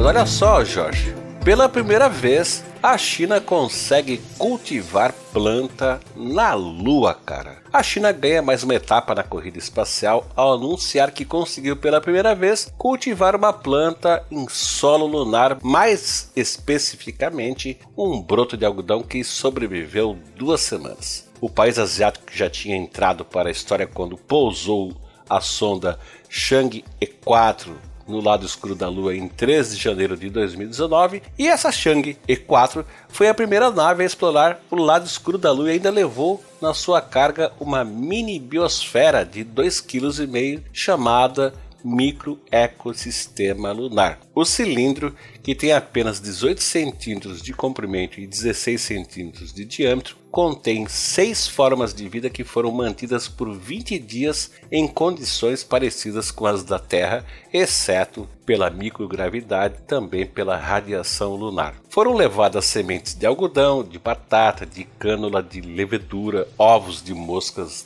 da fruta e um mato comum da espécie Arabidopsis thaliana. Apenas as sementes de algodão produziram resultado positivo em janeiro de 2019. O brotamento de duas folhas de uma mudinha foi registrado nos 14 dias em que a semente passou lá na Lua. Ao final desse período, a região ficou na escuridão e no frio de menos 190 graus centígrados e, evidentemente, a mudinha morreu. A imagem disponibilizada pela China é uma reconstrução em 3D baseada em análise e processamento de imagem. O pesquisador responsável por esse experimento, o Zi Genjin, do Instituto de Pesquisa Tecnológica da Universidade de Chongqing, avisa que não haverá um artigo científico publicado sobre o evento, mas que ele pretende continuar o trabalho. A missão Chang'e E4 foi a primeira a levar organismos terráqueos para a Lua sem considerar os astronautas das missões lunares de 69 a 72. Zi e sua equipe esperam enviar mais formas de vida nas próximas missões para a Lua, mas eles ainda não especificaram os tipos de organismos.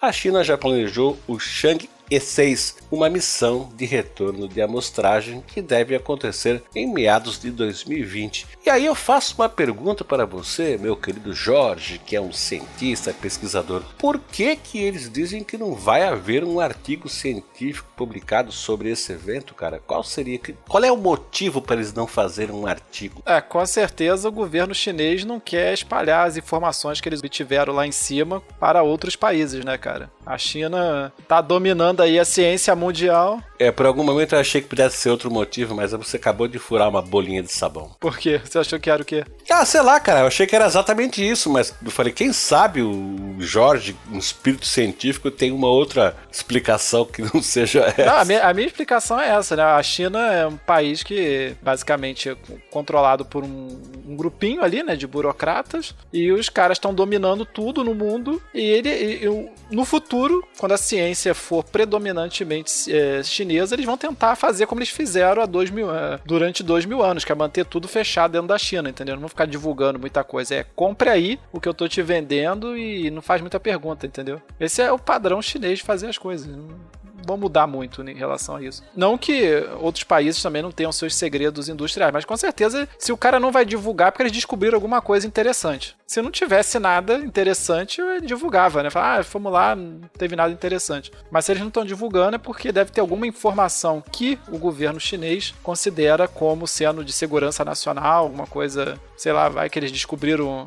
Às vezes é nem a informação sobre a planta em si, mas eles descobriram alguma coisa enquanto estavam fazendo isso, né? Algum minério, sei lá, o que, que tem do lado escuro da Lua. E aí o governo chinês não quer que isso seja divulgado, né? Mas isso aí é padrão, né? a China ela age assim mesmo. Tá certo, vamos adiante, cara. Vamos lá, Francis, vamos falar agora de um país que você adora. Vamos falar da França, que né, adoro, tá testando não, aí táxis aquáticos. Adora, Francisco. Sei que, que no fundo tu ama o Macron. Vamos lá, Jorge.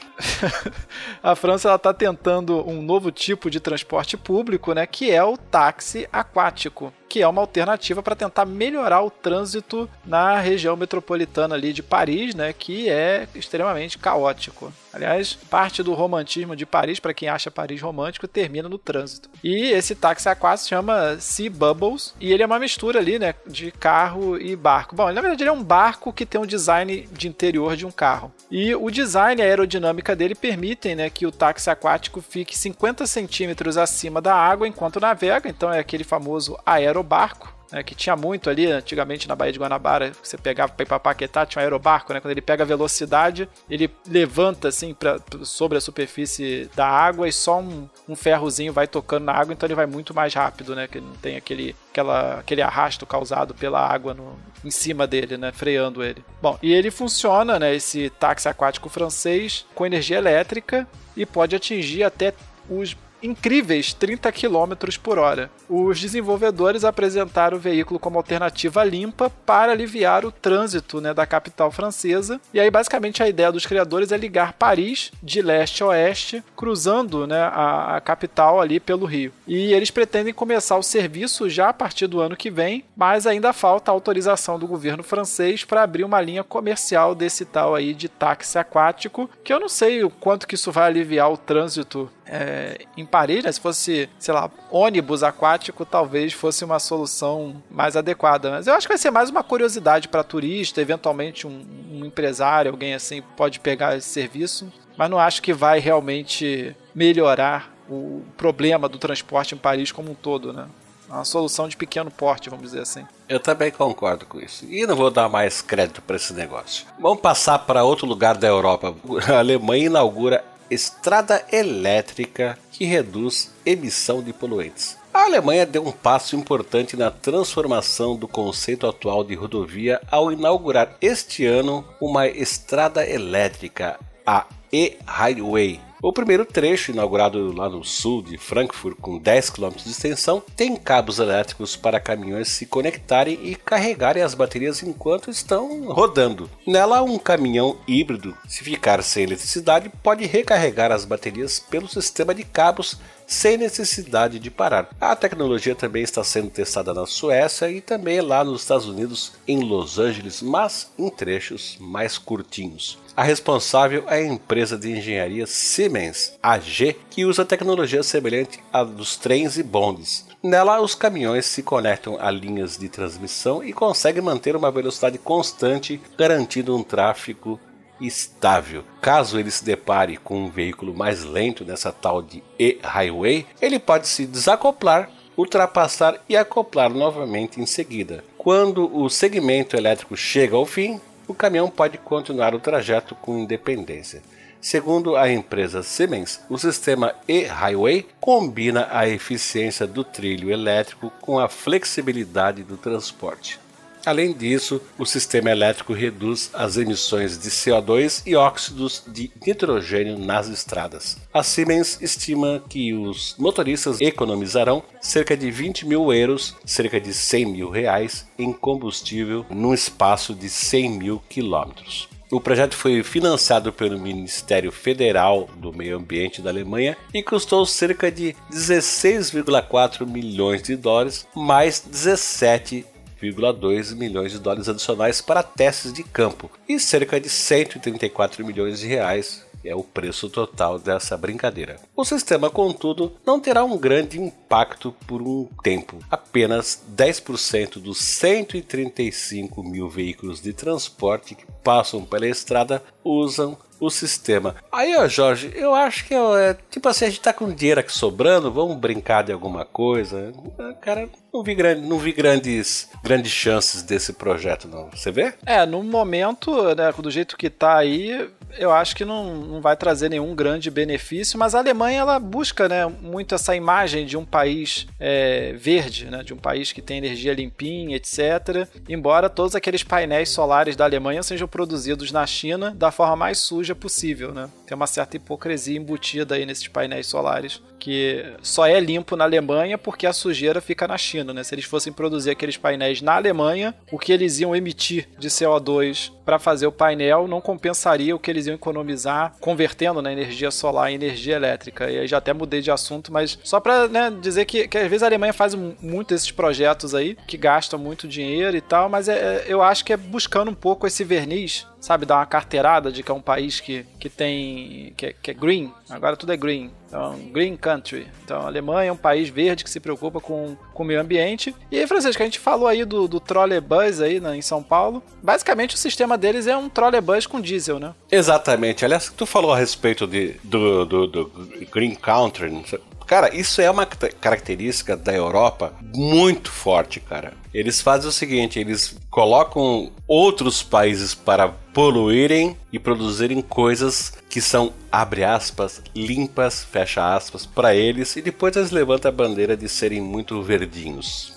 Na minha opinião, é isso. É, não, é igual a questão da, das usinas nucleares, né? Que tem toda uma hipocrisia em relação a isso. Se não tiver usina é, nuclear na, na Europa, a Europa simplesmente não tem como ter indústria para competir com ninguém. Não, quase não faz sol na Europa, entendeu? A gente também não tem grandes rios assim para fazer é, muitas hidrelétricas, como tem aqui no Canadá ou, ou no Brasil. É, a opção deles é fazer mesmo a usina nuclear, entendeu? E eles só não querem que outras pessoas façam porque é melhor que menos gente tenha essa tecnologia. Então é, é hipocrisia. Já até já tive essa discussão, né, quando eu estava estudando na França. Eu falei assim: ah, se vocês acham que a energia nuclear é ruim, eu desafio vocês a fazer uma Europa sem energia nuclear. Exato. É. Não consegue. Vocês vão apanhar de é, todo mundo. Ou eles vão queimar carvão, ou eles vão ter energia nuclear, cara. Porque hidrelétrica e energia solar, eles simplesmente não vão conseguir. É, e não tem gás também. Todo o gás da Europa Ocidental vem da Rússia, né? Que tem a mão na torneirinha, né? É, que tem a grande torneira que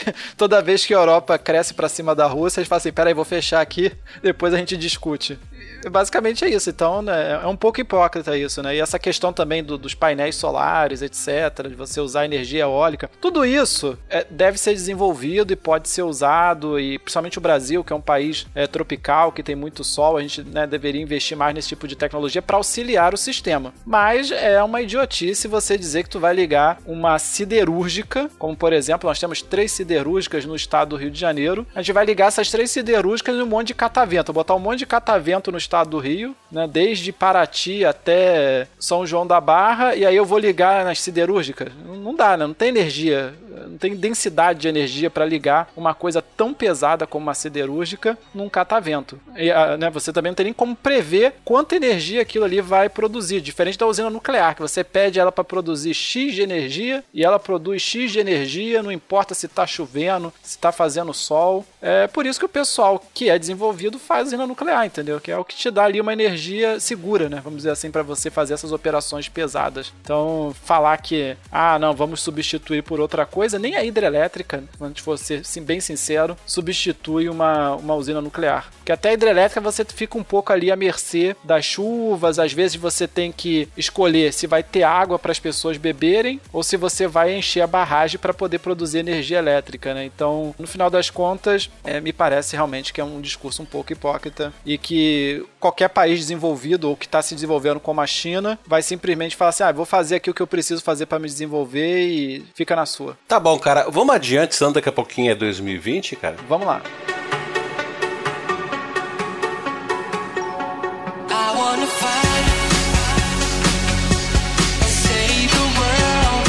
Francisco, cientistas descobrem reservatório de água potável debaixo do oceano. Olha aí.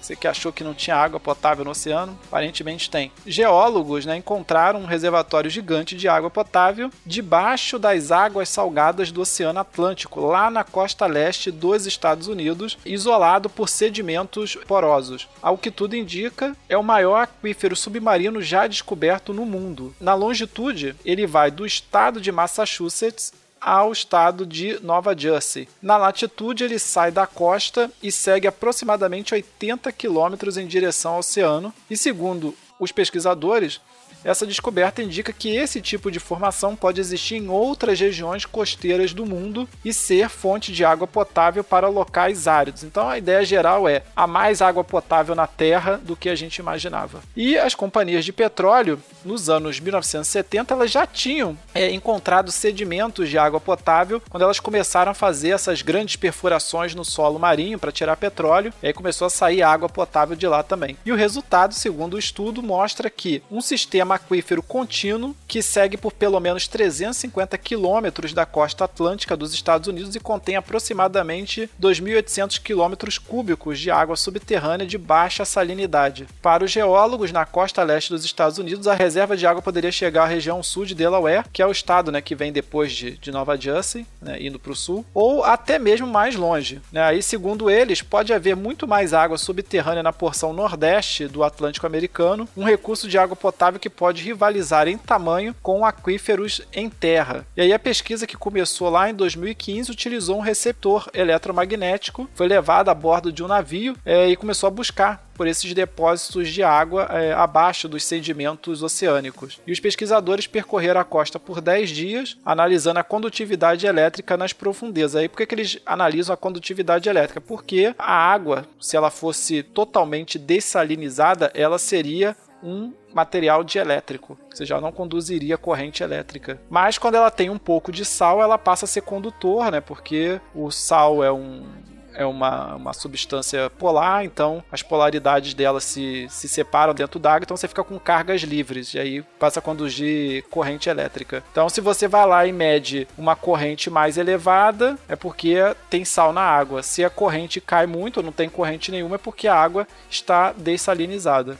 É assim que eles foram mapeando essa localidade. Para eles, a, a, origem da reserva pode remeter à última era do gelo, quando grandes quantidades de água teriam derretido e ficado presas nesses sedimentos rochosos. E para utilizar essa água, né, no entanto, é, vai ser preciso ainda assim dessalinizar um pouco essa água, porque ela tem um certo contato com a água do oceano, então ela é, um, é levemente salobra. É muito mais fácil né, dessalinizá-la do que seria a água do mar pura e simplesmente, mas ainda assim precisa é, ter um trabalho nesse sentido. Mas já é aí um, uma opção, né? É, é, muito mais água potável do que a gente estava imaginando até o momento. Pois é, já que eles não têm um aquífero Guarani, né, cara, como nós temos aqui no. Pô, acabou a invasão do Brasil, Francisco. Todo mundo falava que o Brasil ia ser invadido por causa do aquífero Guarani e agora os caras vão, vão tirar a água lá do país deles mesmo. É tipo fazer petróleo com xisto. É, vão tirar, mas é aquela aguinha bem mequetrefe, né? Meio salgadinha que eles vão ter que dessalgar. É, tem que saber se o custo da invasão do Brasil é menor, né? Exatamente.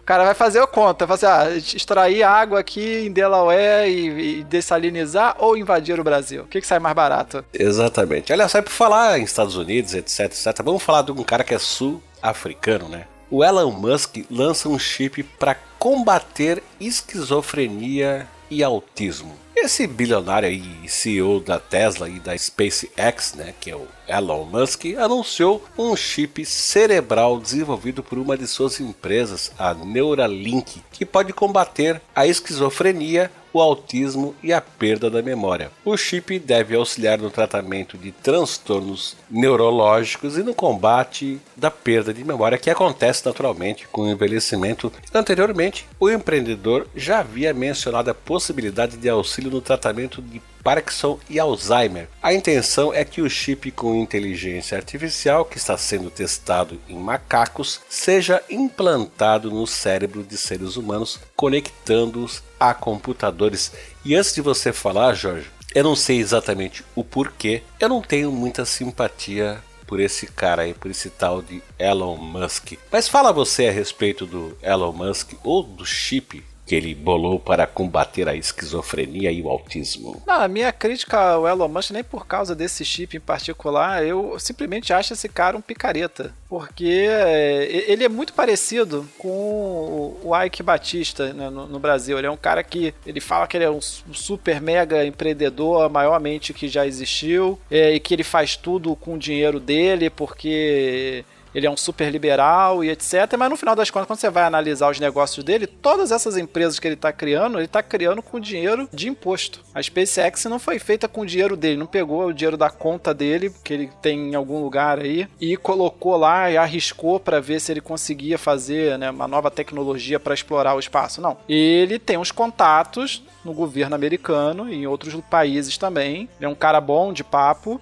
isso ele é muito bom. E ele conseguiu um contratozinho de 1,6 bilhões de dólares e ele usou esse contrato para fazer a SpaceX. Então, no final das contas, quem paga pela SpaceX é o governo dos Estados Unidos. É, e quem paga o governo dos Estados Unidos é quem paga imposto nos Estados Unidos. Se você que está nos ouvindo mora nos Estados Unidos, você está contribuindo aí com, com algum centésimo de, de dólar para a SpaceX, entendeu? E aí o cara fica colocando como se ele fosse uma espécie de barão de Mauá do, dos Estados Unidos, que ele estava falando com o dinheiro dele. Mas não é com o dinheiro dele. Ele pega dinheiro do governo, faz as coisas, aí ele fala assim: ah, eu, eu assumo o risco. Eu, com o dinheiro do dos outros, eu assumo todos os riscos do mundo. O menor dó de assumir riscos se o dinheiro não for meu. Se der errado, ele volta lá para casa dele e continua rico, entendeu? Se der certo, ele bota essa pencha de que foi ele que fez teve muito oba-oba aí com, com Elon Musk, mas né, desde do, acho que 2017 o pessoal do FBI já está em cima dele. Ele, ele, ele, mente sobre a situação fiscal das empresas que, que ele cria e para é, ludibriar os investidores. Muito parecido também com o que o Ike Batista fez aqui, né? Você viu o Ike Batista dando entrevista, pô, parecia que o cara ia comprar o Brasil, que sabe, que, que ele estava fazendo grandes coisas realmente e no final era só uma bolha. Ele estava vendendo uma coisa coisa que ele de fato não tinha, entendeu? E conseguiu enganar muita gente. Por exemplo, a petroquímica do, do Rio de Janeiro, né? Queria montar. Várias outras coisas, várias outras coisas. Teve o superporto do Açu, etc. Depois acho que foi até um grupo da Alemanha que assumiu. Ele conseguiu enrolar muita gente, inclusive de outros países, prometendo uma coisa, né? Quando você chegava lá para ver, não tinha aquilo. Vamos supor, ele falava que a empresa valia um bilhão e ela não valia nem 100 milhões, entendeu? Dando um exemplo bobo, assim. E o Elon Musk, ele faz exatamente a mesma coisa coisa. E o Ike Batista também tinha ali os seus contatozinhos no governo, né? É aquele cara que assume risco assim. Eu tô junto com o governo. Se der errado, eu socializo a dívida com o governo. Se der certo, aí eu privatizo os lucros. Porque aí foi, uh, foi eu que fiz, foi a minha mente iluminada que criou esse projeto aqui. Então, isso para mim não é o cara assumir risco. Para mim, assumir risco é o seguinte: você tem um bilhão de dólares na sua conta, você pega 700 milhões e investe num projeto de alta tecnologia muito arriscado. Aí você pode falar que o cara assumiu o risco. Mas se você vai no governo conversa com alguém, aí o governo libera uma grana para você, aí você investe na empresa, aí você não tá assumindo risco nenhum, você não tá botando seu dinheiro pessoal nisso. Tá certo. Você não vai ficar pobre se der errado, entendeu? É, eu levo muita fé em Elon Musk. Não tem um culto aí, o Elon Musk na, na, na, internet, né? Acho que até caiu um pouco depois dessas últimas notícias aí, mas eu acho ele um cara meio presepeiro, ele me lembra muito o, o Ike Batista e como eu já não vou muito com os cornos do Ike Batista, acho que acaba associando uma coisa na outra. Cara, eu acho que tu tá precisando de um coach cara. Limpar a sua mente, Olha, assim, sabe? Coach, um, então, coach tá... quântico. Aí, aí piorou. A coach quântico é pior do que o Elon Musk e o Ike Batista. Mas por que você tá falando de coach, Francisco? Porque tem a regulamentação da atividade de coaching. Enquanto você está lendo esse texto, no caso nós, né, porque nossos ouvintes estão ouvindo esse texto, é bem possível que alguém decida se tornar um coach. O salário é reflexo da junção de dois fatores: o desemprego que fez com que muitas pessoas procurassem trabalho fora da sua área de atuação e a busca crescente de muitos por mais qualidade de vida e mais desempenho na sua carreira. O resultado é a multiplicação de coaches, muitos deles sem o preparo necessário e com promessas questionáveis. Há até os que garantem a reprogramação do DNA para mudar crenças que estejam limitando o crescimento profissional, por exemplo. Né? Diante disso, em abril, uma proposta publicada no site e Cidadania, que é uma plataforma popular de sugestão de projetos de lei lá para o Senado, viralizou nas redes sociais e levantou mais uma vez o debate sobre a banalização e regulamentação desta atividade. Intitulada Criminalização do Coach, a proposta do sergipano William Menezes já recebeu mais de 24 mil assinaturas, que é o um número suficiente para que seja debatida né, essa ideia no Senado. E a ideia, de acordo com o texto do autor, é impedir o charlatanismo de muitos auto-intitulados formados sem diploma válido, não permitindo propagandas enganosas como reprodução do DNA e cura quântica. Eu já ouvi falar inclusive de coach quântico. Você, Jorge, você se contrataria um profissional dessa área de coach quântico? Com certeza não, né, Francisco? É uma picaretagem enorme cara pega um nome que ele acha bonito, tipo DNA, quântico, enfia ali para dar uma ideia de, de, científico, mas não chega nem a ser uma religião, né? É misticismo, simplesmente. Do, do mais baixo nível. É, inclusive, evidentemente, sem citar nomes, nós chegamos a receber até uma proposta comercial aqui no TemaCast de um cara que queria fazer anúncios no nosso podcast nessa linha de coach, né? É, né? Com certeza. Não, agora reprogramação do DNA é demais, né? Você meditar e reprogramar o seu DNA DNA para você se tornar uma pessoa mais empreendedora, mais produtiva, mais feliz, mais criativa. Não, é demais. Tá uma invasão disso, Francisco. Cara, você tá, tu tá usando, tu tá sendo, é, tu tá sendo minúsculo, cara. Sabe, tu tá sendo assim século XVIII, cara. Tu não tá alinhado sabe, com, com os padrões telúricos e universais, cara. Não, e esse pessoal mistura tudo, né? Eles pegam termos da ciência, mas mistura com zodíaco, e sei lá, e coisas da Umbanda. Eles vão misturar tudo que eles vão vendo pela frente, eles vão colocando o que colar, colou, né, cara? É demais. Tá, tá, tá uma loucura. Eu acho que realmente deveria, o governo deveria fazer alguma coisa em relação a isso. Porque tem gente que, que tá passando por um momento difícil na vida, ou tá, sei lá, tá psicologicamente frágil, que acaba entrando nas loucuras que esse pessoal fala e se arrasa completamente. Na maior parte das vezes, o cara perde ali um dinheirinho, mas não fica, não, não é lesado, né, de uma forma assim grave. Mas é, pode ser um perigo realmente, entendeu? Exato, mas é, é, isso aí, isso aí explica aquele velho ditado que diz assim: todo dia de manhã sai um babaca e um esperto de casa. Quando eles se encontram, dá negócio. Ligue já! Aliás, por falar em Ligue Já, Jorge, o Ligue Já morreu exatamente nesse ano, né? Que era o Walter eu não lembro mais o sobrenome do cara, Walter, não sei das quantas, que era o, o, o garoto propaganda do Ligue Já. Ah, Lembra sim. dele? Lembro, lembro do, do anúncio, né? É Walter Mercado. Isso, Astrólogo Walter do Mercado. Ligue Já. Exatamente. Cara, vamos, vamos terminar esse episódio, cara, antes que comece a estourar rojão aí da passagem do ano novo. Vamos lá.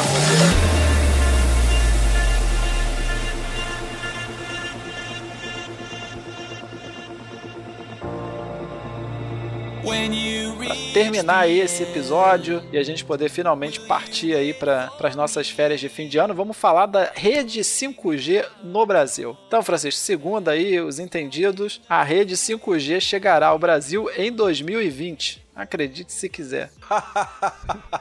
É. Desculpa. É, a Oi fez o primeiro teste de uma rede 5G no Brasil com tecnologia da companhia chinesa Huawei lá no último Rock in Rio. E aí só eu queria fazer um comentário aqui que todo ano tem isso, né? O pessoal reclama do Rock in Rio, o pessoal reclama que tem Rock in Rio, o pessoal reclama que o Rock in Rio não é rock, o pessoal reclama de quem vai no Rock in Rio, o pessoal reclama de quem não foi no Rock in Rio, o pessoal reclama de quem reclama do Rock in Rio. É demais esse negócio de Rock in Rio. Bom, o, o leilão das frequências, né, para conexão de alta velocidade está previsto para o primeiro semestre do ano que vem e a Anatel deve disponibilizar o edital ainda é, em outubro para consulta pública. Não sei se foi publicado. No entanto, para que a tecnologia seja amplamente adotada no território nacional, ela ainda enfrenta uma série de desafios que serão encarados, né, tanto pelas empresas envolvidas nesse segmento como pelo Estado brasileiro. Há diferentes estratégias comerciais para dar escala à rede 5G. Na Coreia do Sul, por exemplo, que foi o primeiro país a lançar o 5G comercialmente, o foco foi no chamado B2B, Business to Business, que é né, você fornecer esse tipo de serviço para empresas. Então, empresas se comunicando com empresas. Já na Finlândia, o 5G foi adotado, né, num primeiro momento, para suprir a necessidade de internet de alta velocidade em domicílios. Isso porque, né, apesar do país ser desenvolvido, é, ele não tem fibra ótica em todos os lares. Tem um pessoal que mora para lá do Polo Norte da Finlândia e né, em regiões remotas é difícil o cara colocar uma infraestrutura de fibra ótica só para atender aquele cara específico. E aí eles estão pensando em usar o 5G para isso. Na China, por outro lado, né, o foco tem sido na indústria, que é aumentar a produtividade, impulsionar o desenvolvimento de novas tecnologias é, associadas ao 5G, como a internet das coisas e também a robótica né, nas fábricas do país, que seria né, todo, todas essas coisas juntas, seria o que eles chamam de quarta revolução industrial, indústria 4.0, que é você unir né,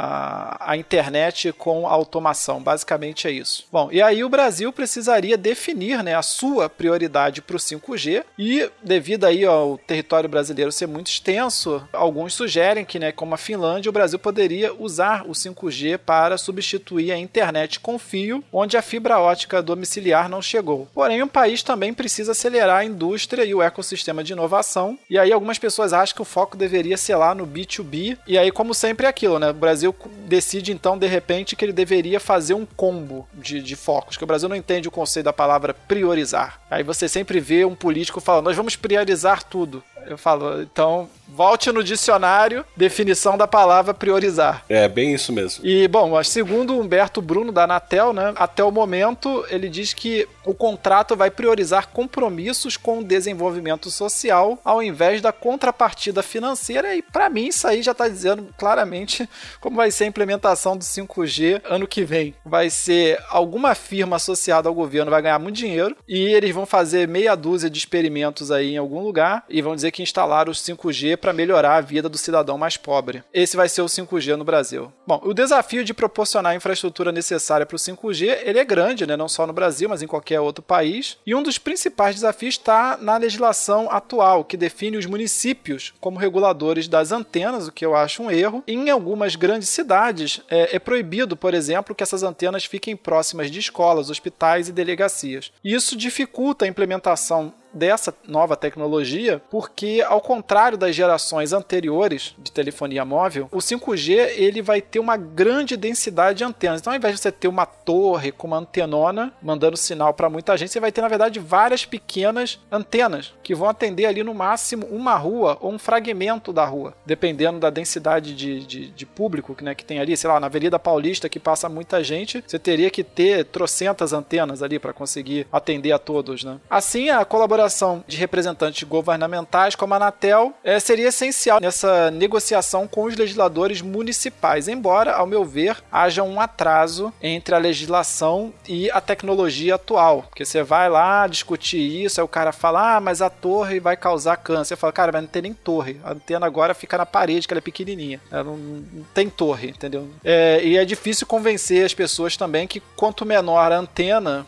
é, por mais que você tenha mais antenas, o, o, campo também é mais fraco, entendeu? O campo eletromagnético. Então a chance de causar um câncer é menor. Então as pessoas ficam nessas aspirações, você tem que ficar dando explicações para pessoas que não entendem absolutamente nada do assunto. Aí você espalha isso para cada um dos municípios, que é um serviço de infraestrutura de telecomunicações, ou seja, comunicação à distância, então deveria ser uma coisa federal ao meu ver. Né? Que você não vai comunicar só com a sua cidade. Pro cara, pro prefeito ficar enchendo o saco como que deveria ser instalado as antenas na, na cidade dele. Você vai fazer um sistema para comunicar com o país inteiro e de preferência com o mundo. É, então, né?